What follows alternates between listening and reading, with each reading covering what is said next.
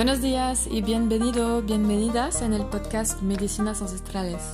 Me llamo Marina y juntos vamos a visitar el universo de las medicinas ancestrales indígenas de aquí y de allá, que son tesoros para la humanidad.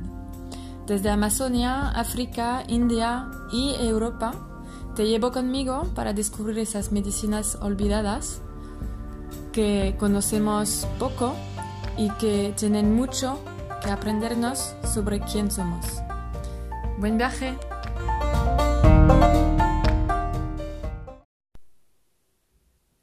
Es posible que durante este podcast pues me invento palabras o que haga errores de vocabulario o de conjugación, pero no importa mucho. Yo creo que la idea es compartir un mensaje y no importa si el mensaje es perfecto. Entonces, ríete y disfruta. Hola, bienvenidos y bienvenidas en este nuevo episodio de este podcast Medicina Ancestrales. Hoy tengo ganas de compartir contigo mi experiencia y mi camino con la medicina de ayahuasca. Eh, entonces, pues te voy a compartir cómo he pasado de ninguna ceremonia a nunca jamás haré eso, a hacer 20 em, ceremonias en un año. y quiero compartir contigo, después de esas horas de viaje en estado de conciencia modificada, pues qué es para mí ayahuasca, qué ha aportado a mi vida esta medicina, sabiendo que te voy a contar todo eso desde mi, mi perspectiva.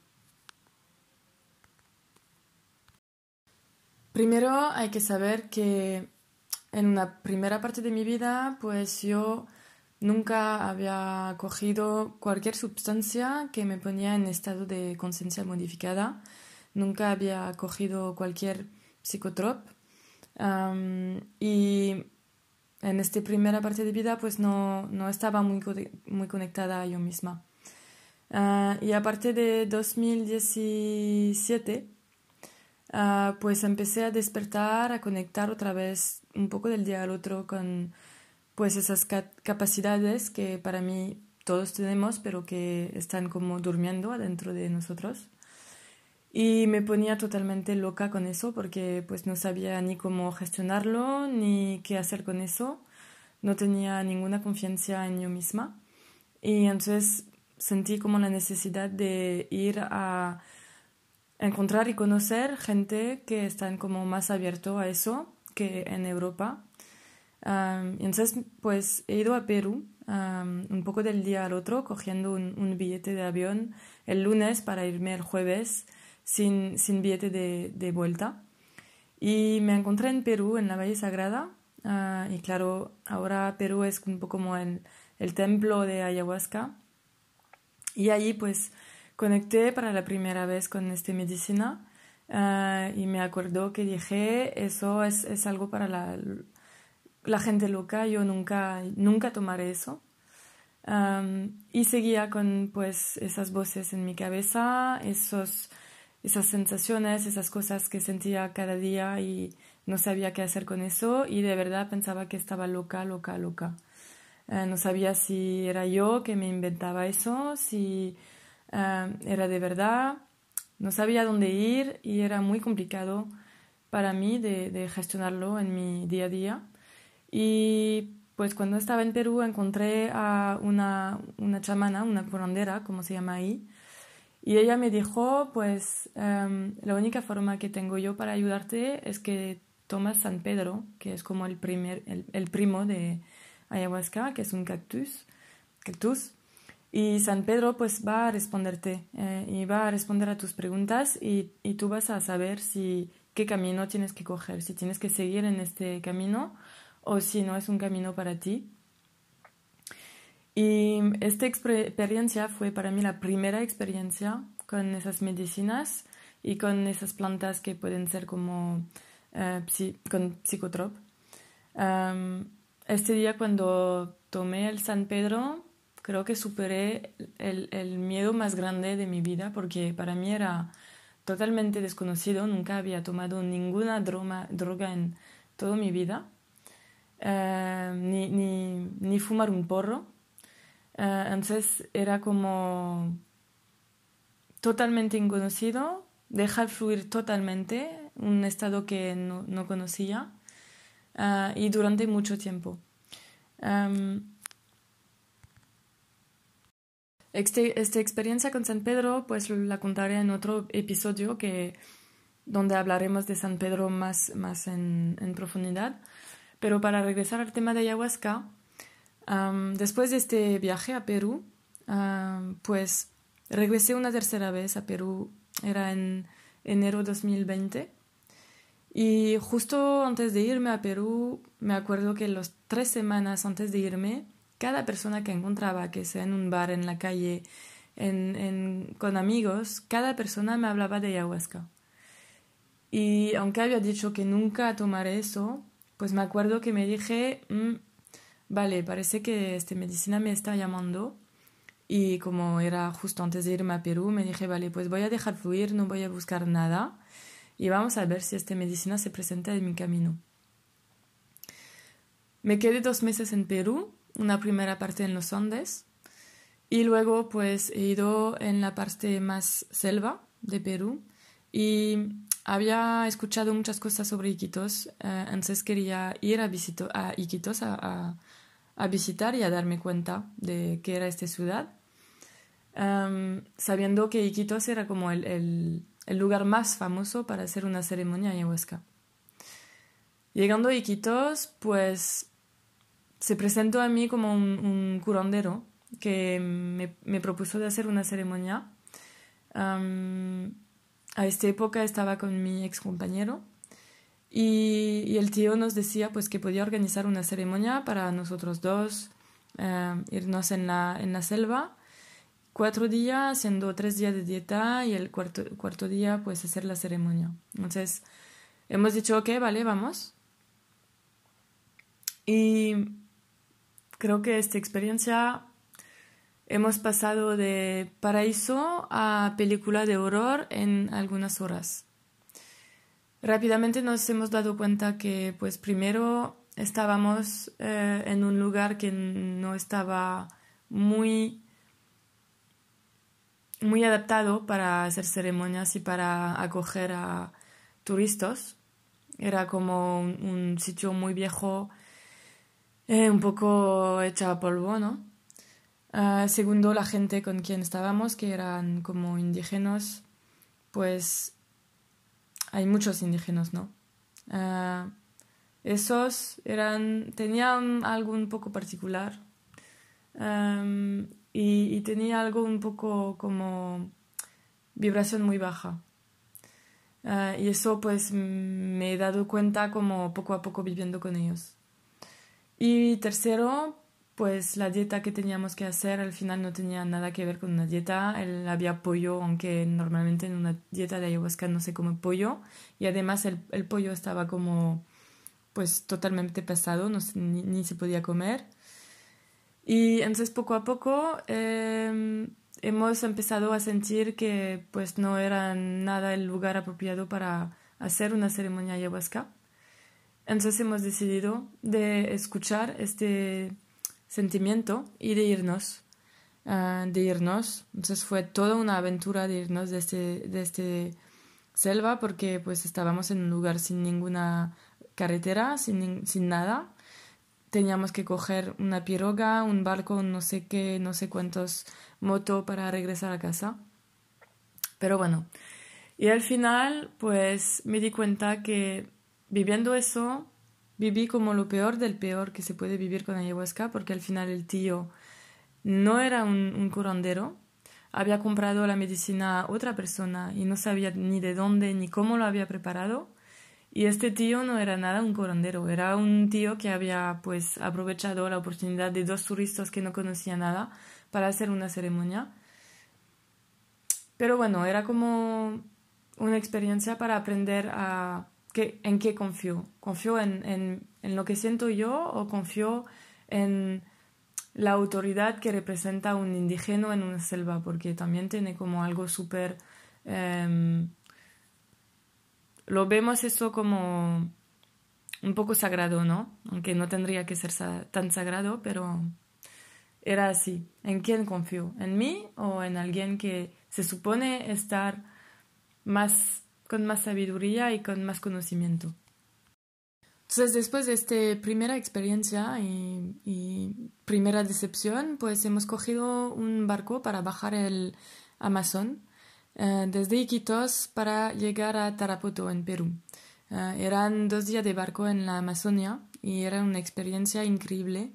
Y yo creo que al final también tuve que ir a Iquitos para vivir eso, bajar en la Amazonia, porque eran como energías maravillosas. Dos días con el agua, con la energía del agua del Amazon, con la, energía de los delfines rosados que también hay en, en este río. era como, wow, increíble. Y llegando a Tarapoto, que es una ciudad entre los Andes y la selva, pues buscando un sitio para quedar, eh, encontré en Couchsurfing un, una pareja que proponía su, su, hogar y que también hacía ceremonia ayahuasca. Entonces me dije, ah, mira, pues otra vez viene esta medicina en mi camino, a ver con esta persona cómo, cómo sale. Eh, entonces he ido a encontrar este, esta persona con toda la mente, todo las preguntas, em, eh, la falta de confianza y el juzgamiento que podía tener después de haber vivido una experiencia como en Iquitos. y me encontré con una persona súper simple que llevaba como una camiseta y un short y chanclas no hablaba mucho, estaba muy quieto. y justamente pues hacía una ceremonia el día siguiente. Estábamos un viernes o un jueves y hacía una ceremonia el sábado. Entonces nos dijo pues que la dieta no hacía falta hacerla, que teníamos que tomarnos un día 24 horas de zumo, jugo, y que pues podíamos apuntarnos a la ceremonia del sábado. Hay que saber que cuando trabajas con ayahuasca y cualquier medicina, pues hay como tres etapas. Hay una primera etapa que es antes de la ceremonia, a partir del momento que coges la decisión de hacer cualquier cosa que sea una sanación, una ceremonia, lo que sea, ya está, ya empieza el trabajo. Cuando tú tomas la decisión adentro, ya empieza el trabajo. Eh, entonces este día, antes de la ceremonia, me acuerdo que he pasado un día horrible porque porque la vida tuvo la... como encontró la forma de hacerme vivir mi miedo de, del abandono. Y he vivido este miedo súper, súper, súper fuerte. Y este día me acuerdo que ha sido emocionalmente súper horrible y no me había dado cuenta que era ya ayahuasca que estaba trabajando conmigo. Luego la segunda etapa es durante la ceremonia, que vives todo un proceso durante seis horas. Y la tercera etapa es más después de la ceremonia, como la parte más de integración. Y este puede durar, pues depende de lo que tú haces con la integración, de la conciencia que pones en tu integración, ¿vale? Esta primera ceremonia en Tarapoto para mí, pues ha sido mágica, ha sido puro amor y pura como fue súper suave, súper suave. Estábamos seis, entonces un pequeño grupo. Ah, para todos era la primera vez que tomábamos ayahuasca. Y pues este, este curandero es una persona realmente de corazón que encarna el amor para la medicina y que encarna mucha, mucha luz cuando hace su trabajo. Me acuerdo que justo antes de tomar ayahuasca, pues tenía un miedo, pero un miedo igual, el mismo miedo que para saltar en, en parachute. No sé cómo se dice en castellano. Saltar en parachute era el, el mismo miedo que tomar ayahuasca para la primera vez, porque al final era, igual que con San Pedro, era totalmente inconocido ah, y también era afrontar el, el, miedo más grande que creo que tenemos los humanos, que es como vernos a, nosotros mismos, a, quién eres de verdad ah, y qué tienes adentro. Después de esta ceremonia, he vivido como, bueno, he vivido un, proceso bastante suave, intenso, pero con mucho amor y, y de, forma, de forma suave. Me acuerdo que antes de, de dormir me dije, esta medicina es una locura, yo quiero trabajar toda mi vida con eso. Y me di cuenta de la diferencia entre lo antes y lo después, del miedo que tenía antes y de cómo me sentía después, del regalo que me había hecho la vida, uh, haciéndome vivir eso y haciéndome descubrir eso. Luego regresé a Francia, vino el COVID y me quedé un poco con la frustración de haber hecho solamente una ceremonia y quería como profundizar más. Eh, entonces encontré pues eh, gente que hacían ceremonias eh, en la Costa Brava, cerca de, de, Girona, en España. Y era un, bueno, un ambiente totalmente diferente porque primero no era en la selva, segundo pues eran gente de Europa, entonces yo tenía como muchas resistencias de puedo, puedo confiar, mucha, había también más de 20 personas en la ceremonia. Ah, entonces, muchas, muchas, muchas resistencias que se presentaron. Y también era un ritmo totalmente diferente porque eran cuatro días de retiros con tres ceremonias, tres noches de ceremonias. Entonces era como otro nivel, ¿no? De otro nivel. Ah, y al final, pues me apunté en este retiro y, y seguí ah, haciendo retiros de ayahuasca hasta febrero de 2021, donde pues he ido en Colombia, en el Putumayo, uh, con los cofanes, que los cofanes son como uh, los indígenas de Colombia que todavía trabajan con ayahuasca desde mil y mil años. Y ahí me quedé 10 días eh, tomando, pues haciendo ocho ceremonias en 10 días. Entonces ha sido como el el, el, el, tope del tope del tope uh, para probar esta medicina hasta, hasta la origen, conectando con, tanto con la origen super luminosa como la origen más, más, más baja, más, uh, más sombra. Tuve muchísimas resistencia cada vez que me apuntaba a un retiro. Primero, no quería ir, lo hacía porque pues mi intuición y algo dentro de mí me decía de ir, pero no, no, no quería ir. Y más el retiro se acercaba, más estaba a punto de, de, de cancelar. Entonces, creo que las 20 ceremonias que hice en un año, pues al final creo que cada, cada ceremonia igual tenía un miedo enorme.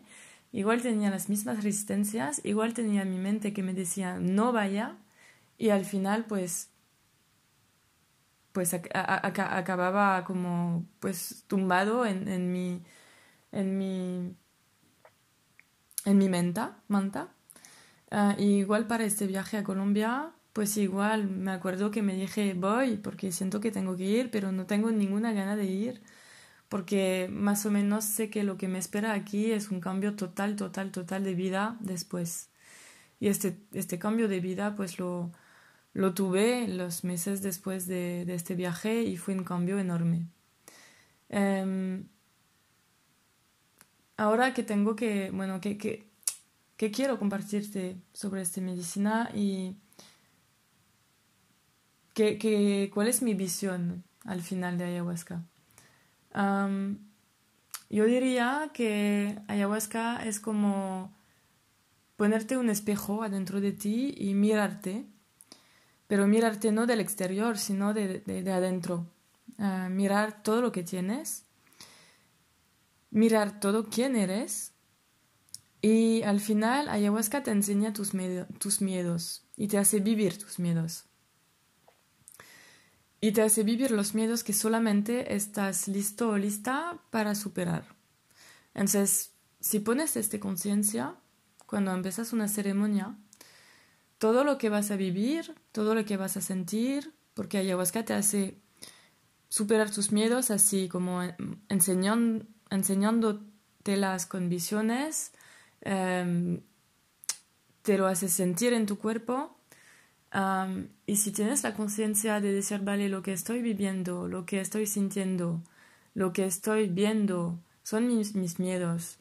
Y ahora que me doy cuenta que tengo este miedo, pues en vez de luchar ah, y de resistir, pues voy a, abrirme a eso, mm, mandar toda la luz que tengo y como pues ir adentro, totalmente adentro de mi miedo pues lo increíble es que este miedo, puff, se va.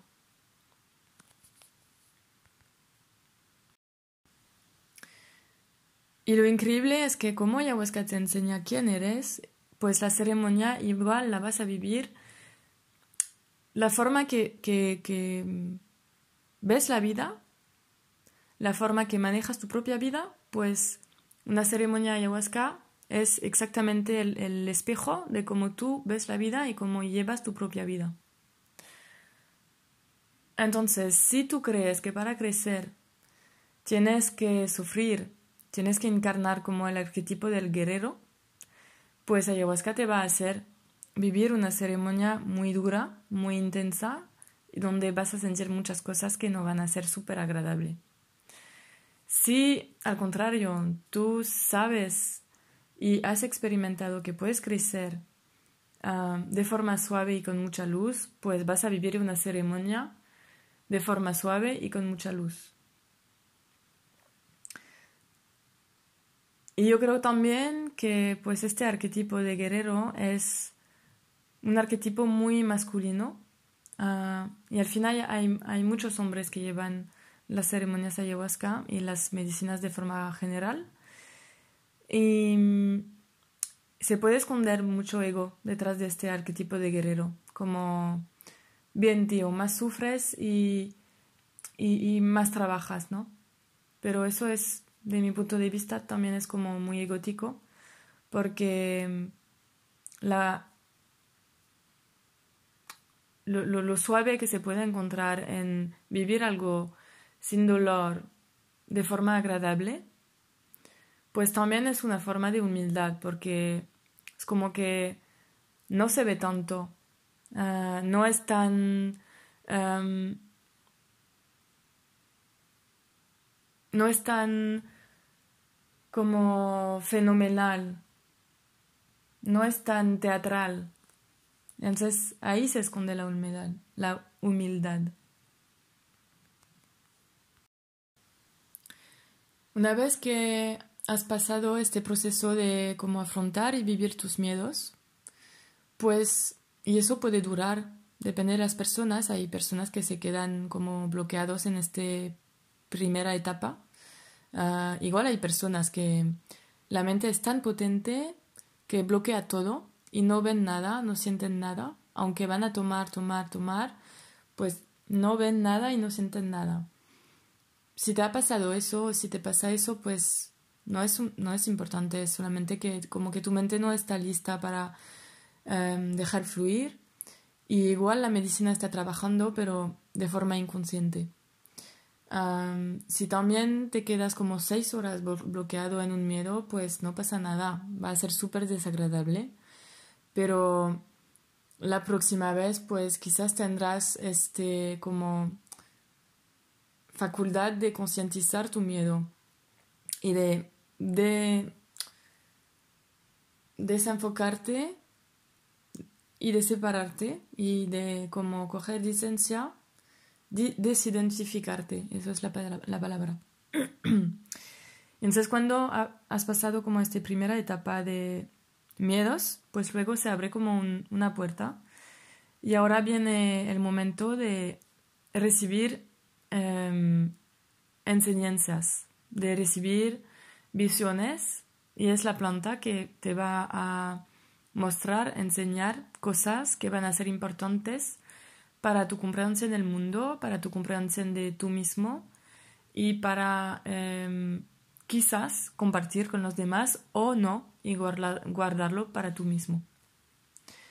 esta parte más de visión es una parte increíble porque es un, conocimiento infinito que todos tenemos, pero es como que la planta nos permite reconectar con este conocimiento que está dentro de nosotros.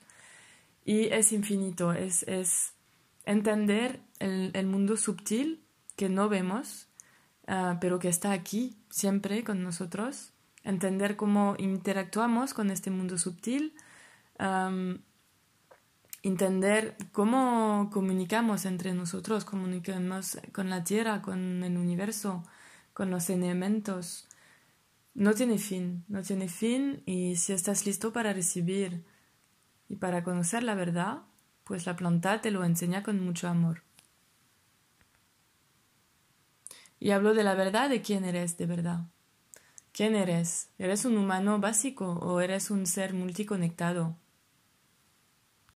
Porque al final es eso, ayahuasca te conecta con tú mismo. Y descubriendo quién eres, también reconectas con quién eres de verdad, reconectas con tu propia naturaleza. Para mí las capacidades que algunos tienen no son dones, son capacidades que están durmiéndose. Y ayahuasca te permite reconectar con esas capacidades. Ah, luego, pues, algunas, para algunas personas es más fácil que otras, pero Ayahuasca te, permite reconectar con quién eres de verdad. Y somos seres multiconectados, súper sensibles. Tenemos la facultad de viajar y de conectarnos con muchos planos a la vez. Yo creo que también tenemos la capacidad de, como al final, integrar la ayahuasca dentro de nosotros ah, para luego ni tener que tomarla para conectar. Y yo creo también que pues al final ayahuasca se parece un poco, es como la kundalini. Kundalini es energía de vida. Kundalini es tu fuerza, es lo que te permite moverte a un nivel mm, increíble de, de creación. Y ayahuasca es kundalini, entonces ayahuasca es tú. Ayahuasca es tú.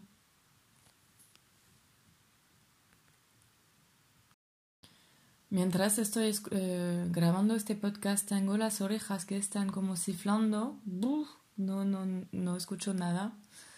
Eh, no sé quién está hablando, si soy yo, si... Bueno, soy yo, soy yo. Em, aquí se acaba lo que tengo ganas de compartirte.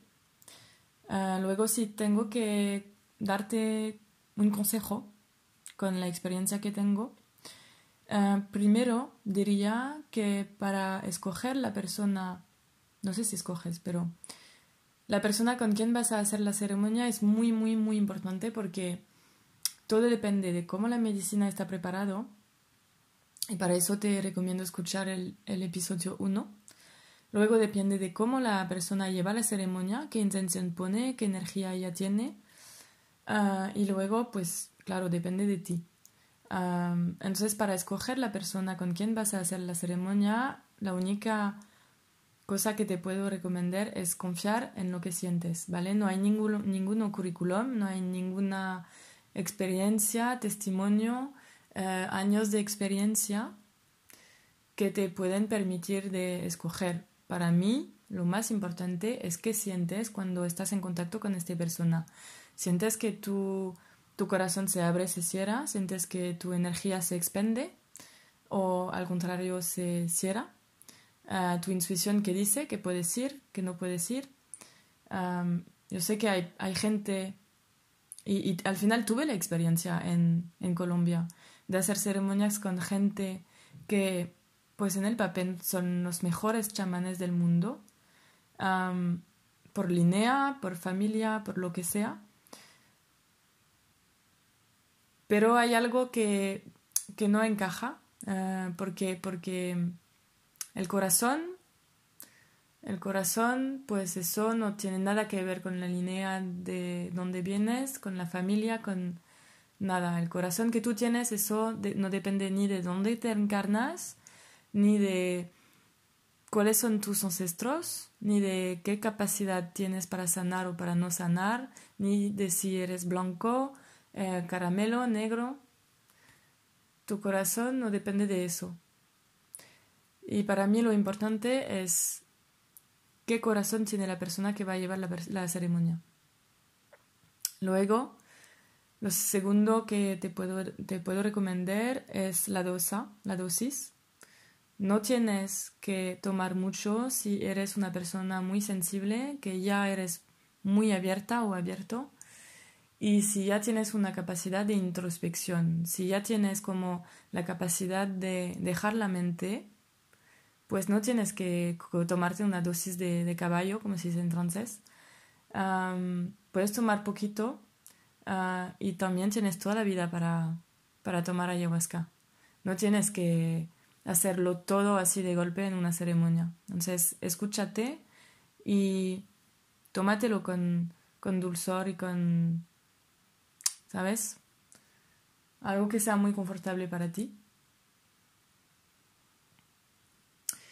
Y un tercer consejo, pues yo te diría de abandonarte totalmente con lo que te ofrece la medicina y con lo que te se presenta a ti Ah, más vas a luchar, más vas a tener resistencias con la mente, más vas a sufrir. Tomar ayahuasca es, es como subir en un tren en marcha. Entonces, intentar parar el tren es lo que hace la mente, intenta parar el tren, pues es imposible porque el tren ya está en marcha. Entonces, abandonarte y decir, vale, pues llévame donde tengo que ir y ya veré.